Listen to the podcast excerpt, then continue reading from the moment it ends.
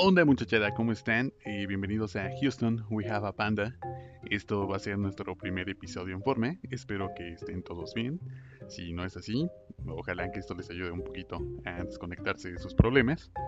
Y pues nada, el día de hoy vamos a hablar de Bohemian Rhapsody. Quizá la canción más emblemática de la banda británica Queen y que todos tenemos en la cabeza, ya sea por un legado musical o debido a que la película que se estrenó hace un par de años nos influenció un poco para buscar acerca de esta canción o incluso acerca de la banda en general. Eh, la película, cabe rescatar que no se trató tanto ni sobre la misma canción ni sobre la banda, sino más bien como de la vida y obra de Freddie Mercury.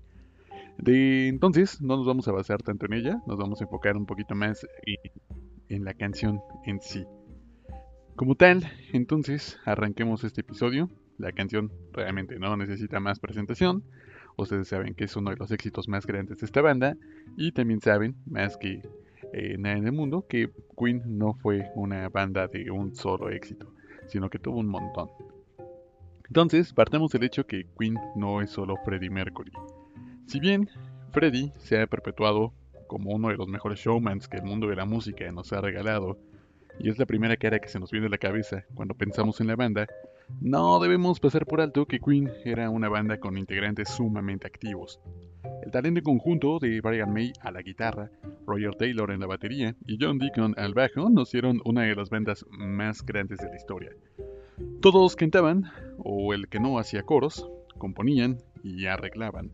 Y no solo componían temas de relleno, sino que también se marcaban algunos hits verdaderamente importantes para la banda. Muchos de los temas que componían el resto de los integrantes eh, también se llegaban a tocar en vivo y también representaron eh, éxitos notorios para la banda. Entonces, eh, no es una banda que solo fuera Freddie Mercury, aunque así pareciera, aunque así parezca, no lo es. Muchos de los éxitos que se compusieron para la banda no salieron de la pluma de, del buen Freddie. Pero bueno, perteneciente al cuarto álbum de la banda, que se llamaba A Night at the Opera, de 1975, Bohemian Rhapsody se colocó rápidamente en el gusto de las masas, permaneciendo en la cima de las listas británicas de popularidad durante nueve semanas. Estamos hablando que fueron dos meses con unas semanas seguidas, los que la gente en Reino Unido estaban pidiendo como locos esta canción. Pero todo por servir se acaba, y la semana siguiente, o sea, la décima, Mamma Mía, de la banda ABBA, otra banda legendaria, que esto más bien quizás sea una agrupación, ya que solo cantaban. Pero en fin, ya saben qué tema me refiero, ¿no? Mamma mía, here we go again. En fin, eh, pues bueno, los destronó y se quedó un tiempo más siendo la canción más escuchada de Reino Unido, pero eso no mermó el éxito que le traería a Bohemian Rhapsody a Queen. Y sí, si se lo están preguntando, en el 75 parecía ser un requisito importante que un single repitiera la palabra mama para ser del gusto del público. Sí, eran años bien raros. Dentro del mismo disco, y recuperando un poco lo que les comentaba acerca de la importancia de los miembros de la banda, Roger Taylor, baterista de Queen y el miembro poseedor de una, voz súper aguda, aportó el lado B del single promocional de Anecdote Opera, una canción llamada I Am in Love with My Car, un tema que nos dejó claro que a algunas personas no les basta el amor entre sus iguales, sino que también los automóviles pueden despertar bajas pasiones. Taylor justificó este tema como un presente para el técnico de la gira, quien parecía estar enamorado de su vehículo. No obstante, tiempo después, Brian May mencionaría que el técnico, o la parte del regalo para el técnico, fue una excusa para que Roger pudiera también profesar su amor hacia los vehículos de carrera. Sí, hay gente bien rara. Por otra parte, figuraba dentro del segundo sencillo del disco la canción amorosa llamada You Are My Best Friend eh, escrita por Deacon, y ya saben, el vato del bajista, y compuesta como un agradecimiento a su pareja, con quien ya tenía tiempo de estar casado, siendo una celebración de la complicidad, amistad y cariño que les unía, porque sí, uno puede ser un bajista, ensimismado, un poco tímido y hasta un tanto ninguneado, pero el amor es algo que a todos nos pone medio tontos. Pero bueno, ¿quiénes somos nosotros para juzgar? Por último, el aporte de Brian May en esta placa discográfica fue el tema 39 o 39, lado B del segundo sencillo, y se trata de una canción que se asemeja un poco al folk estadounidense, en el que nos relatan una historia que el mismo Brian ha indicado que es de ciencia ficción, en la que nos habla acerca de un grupo de voluntarios que se van abandonando a su familia y cuando vuelven, para ellos solo ha pasado un año, mientras que para la banda que se ha quedado en tierra firme, al tiempo les ha jugado una mala pasada y han envejecido casi 100 años. Cabe señalar que May cuenta con un doctorado en astrofísica, misma rama que le inspiró, junto con las leyes de la relatividad de Einstein y el efecto de dilatación del tiempo, a componer este tema. Así que básicamente, Tier 9 es un tema de un tipo que se marchó y a su barco le llamó libertad. Regresando a lo que nos trajo hoy día este episodio, Bohemian Rhapsody vendió poquitas copias, nada más fueron 2.176.000. Son un montón, banda convirtiéndolos, obviamente, en el tercer sencillo más vendido de todos los tiempos, catapultando a la banda al éxito total. Sin embargo, eh, Sí hay que mencionar que las primeras presentaciones radiales no emitieron el tema completo y pues claro, estamos hablando de un tema que dura aproximadamente 6 minutos. Era larguísimo. Para aquellos tiempos, incluso hasta nuestros días, los sencillos que nos avientan en el radio suelen durar entre 3 y 4 minutos. Así que este tema sonaba en la radio, pero se saltaban la parte operística. Esa parte que de alguna forma tanto define la canción, pero que su ausencia no mermó el éxito arrasador del tema el cual ya era necesario para la agrupación, ya que no venían de obtener los resultados que deseaban hasta ese momento. Entonces decidieron apostar todo a lo que podría haber sido su última producción en un movimiento bastante arriesgado, ya que la misma discográfica, la hoy extinta EMI, trató de disuadir a Mercury de no publicar este tema como un sencillo, ya que duraba un montón, no contaba con un coro pegadizo, no repetía segmentos, tenía múltiples cosas pasando al mismo tiempo y pues todo el tiempo iba evolucionando. Es decir, no era una canción tan sencilla y tenías que ponerle algo de atención. Pero pues el buen Bulsara se encaprichó en que solo hay una forma de hacer las cosas y que esa forma es el estilo Mercury. Con esto, cabe recalcar que no quiero decir que la banda fuera un fracaso. Queen ya tenía su éxito. Canciones como Keep Yourself Alive o Killer Queen ya les habían abierto algunas puertas, pero no como lo terminó haciendo Bohemian Rhapsody. No es lo mismo entrar por la puerta trasera a que te abran la puerta del frente. Eso fue precisamente lo que hizo Bohemian Rhapsody. Puedes estar en el mismo lugar, pero el glamour con el que entras es lo que define el tamaño de la banda. En fin, la letra de la canción fue compuesta por Freddie Mercury, y en ella nos presentan una obra bastante fatalista, de la que el autor nunca quiso aclarar el significado de la historia, o qué tanto de su vida puso en la canción. Ya saben, hay muchos autores que son vivenciales.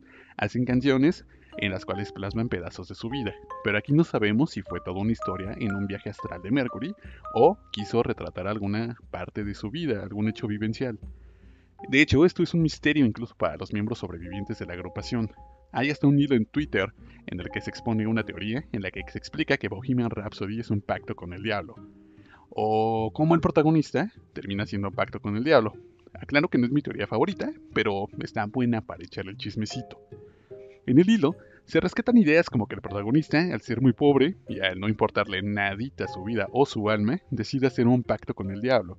Luego va y le cuenta a su madre, a la de él, obviamente no a la que hizo un pacto con el malévolo, eh, entregando su alma en ofrenda. De aquí que diga que ha matado a un hombre, y dentro de esa misma metáfora le anticipa a su jefecita que podría morir en cualquier momento, pero pues que no se agüite, que él no importa nada y que ella siga su vida como si nada hubiera pasado. La verdad es una versión muy larga y, y redondeada para decir, cámara jefa, no se agüite, sin Yolanda Mari Carmen que aquí no ha pasado Nancy. Pero pues con todo y eso, el arrepentimiento es grande y le llega a la hora de la morición. Y entre sus allegados confiesa que no se quiere ir, señor Stark, y que ojalá nunca hubiera nacido para no haber hecho ese pacto. Entendió muy tarde que en veces la vida no es como queremos. El llanto de la madre es suplido por el solo de guitarra de Brian May, y la neta es que, pues qué bonito llora la señora, ¿no? Porque es un solo hermosísimo. La parte operística es llevada a ustedes gracias al patrocinio de Casas de Interés Social El Purgatorio, donde ángeles y demonios pelean por el alma de un joven arrepentido, y en el viaje astral que éste se está aventando, se ve a sí mismo flotando, y se ve como una silueta diminuta, rodeada de truenos y relámpagos que vendrían a simbolizar los, los demonios que ya van a por él. Mientras que en la tierra su madre reza que reza por la salvación, haciendo ese juego vocal tan bonito. Ya saben esa parte en la que dice I'm just a poor boy, nobody loves me, he's just a poor boy from a poor family. Sí, como ustedes. Entonces, Atendiendo a las súplicas, de los, atendiendo a las súplicas, los ángeles se, proclaman en ayuda del joven, gritando Bismillah, no, que según esto quiere decir por el poder de Dios, en el nombre de Dios, en el nombre de Grayskull, no sé, alguna vaina de esas. Yo la neta es que no hablo angeñol y todo lo que diga podría ser usado en mi contra. El punto es que el jovenazo, viéndose en aprietos y que se está haciendo un desmadre por su culpa, le da por enfrentarse a su destino y le pide a su madre que deje de rezar, de entrada porque lo hace muy feo. Que lo deje ir a cumplir su condena, que ya no sirve de nada pedir por él, porque Belzebú ha puesto un demonio para que lo escolte. Como quien dice, ya ni llorar es bueno, de todas formas, Juan te llamas. El sexto acto es la irrupción del diablo, del mero mero sabor ranchero, o sea, cuando arranca el rock con todo su power, es donde el buen Satanás hace su aparición para decirle que no se pase de listo, que uno no puede andar pidiendo paros por ahí y luego queriéndose arrepentir. Eso no es de banda. En la canción se hace alusión a esto cuando Freddy canta So, you think you can stun me and spit in my eye? Lo que en español viene a decir ¿Me quieres ver la cara de estúpida? Pero en esos reclamos andaba el diablo, cuando se da cuenta que sus demonios están perdiendo la batalla, así que decide hacer sonar la retirada, y esto nos lleva al final de la canción, en la que el chico dice que ya nada le importa, que no importa que lo vean y que lo juzguen, él está más o menos feliz y que al final va a recuperar su alma. Es precisamente esta última parte la que ya no me convence tanto de esa teoría, pero pues bueno, yo les traje el chismecito y pues reitero. ¿Quiénes somos nosotros para juzgar? Ahora bien, debemos mencionar que sí es una canción medio extraña, no tiene estribillo, no tiene coro, va evolucionando el ritmo y la historia. Es tan compleja que si intentamos dividirla nos daría un total de 7 actos. El primer acto es la entrada de la canción, es una, es una sección a capela, donde eh, se cuestiona desde el principio si esto es la vida real o si es solo un sueño. En el segundo y tercer acto se define como una balada, que es cuando el chico va y le cuenta a su mamá que mató a un hombre. El cuarto acto es el solo de guitarra, es una chulada. De hecho, lo he repetido muchísimas veces. Pero en fin, el quinto acto es la parte de la ópera, Escaramouche, Escaramouche. El sexto acto es el rockcito, de, que en el hilo de Twitter nos explican que es cuando aparece el diablo, porque rock y diablo es lo mismo al parecer. Y el séptimo o último es una coda o un acto final, en la cual el, mensaje de la canción es que ya nadie importa, de todas formas el viento sopla y se lo va a llevar. Eh, y se cierra con un gong. Este instrumento tan bonito al que le pegan y es un platillote gigante.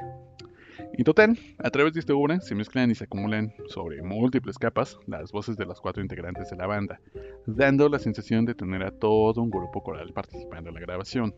Es decir, se juntaron muchas veces a cantar las mismas partes en diferentes tonos. ¿Cuántas? No tengo idea, pero son un montón. Si le ponen atención, pareciera un coro gigante de cientos de personas. Esto nos habla de una interesa y ganas de hacer las cosas bien. Entonces, si algún día creen que son mucha gente, pues no, son los cuatro integrantes de la banda cantando muchas veces la misma parte. Ahora, debemos mencionar que Bohemian Rhapsody no es solo un hito como pieza musical. El video, que todos conocemos, es un clásico de la industria. Son efectos de cámara creados en el momento y con juegos de luces que transforman fondos negros en cuadros que nos atraparon a todos desde que lo vimos la primera vez. Porque todos tenemos bien en claro cómo abre el video y hay un fondo negro con luz que viene desde atrás eh, solo enfocándose a las siluetas de los integrantes que están acomodados en forma de cruz, ¿no? Y se les ilumina después la carita. Y también tenemos bien presente esa parte donde Freddy se hace uno con la fuerza desde la pantalla de, la tele, del lado izquierdo y hacia el fondo, ¿no?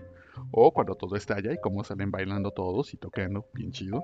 Entonces, pues bueno, es bastante entretenido el video. No obstante, esto fue grabado solo en cuatro horas y fue más que un promocional para la canción. Eh, fue la necesidad de tocar la canción de forma íntegra en los recitales, solucionando así el problema de no poder ejecutar la sección operística, siendo reemplazada durante los directos con un fragmento del mismo video que servía como un descanso antes de que entrara la parte rockerona en la cual los cimientos de los estadios y teatros se venían abajo, con todo el poder de un público dejándose llevar por la mutación rockera de la misma canción.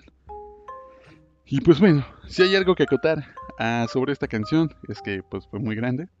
Realmente creo que lo hemos abarcado casi todo. Si algo me falta, lo rescataremos después. Me lo pueden hacer llegar después, cuando tengamos eh, más gente que nos escuche.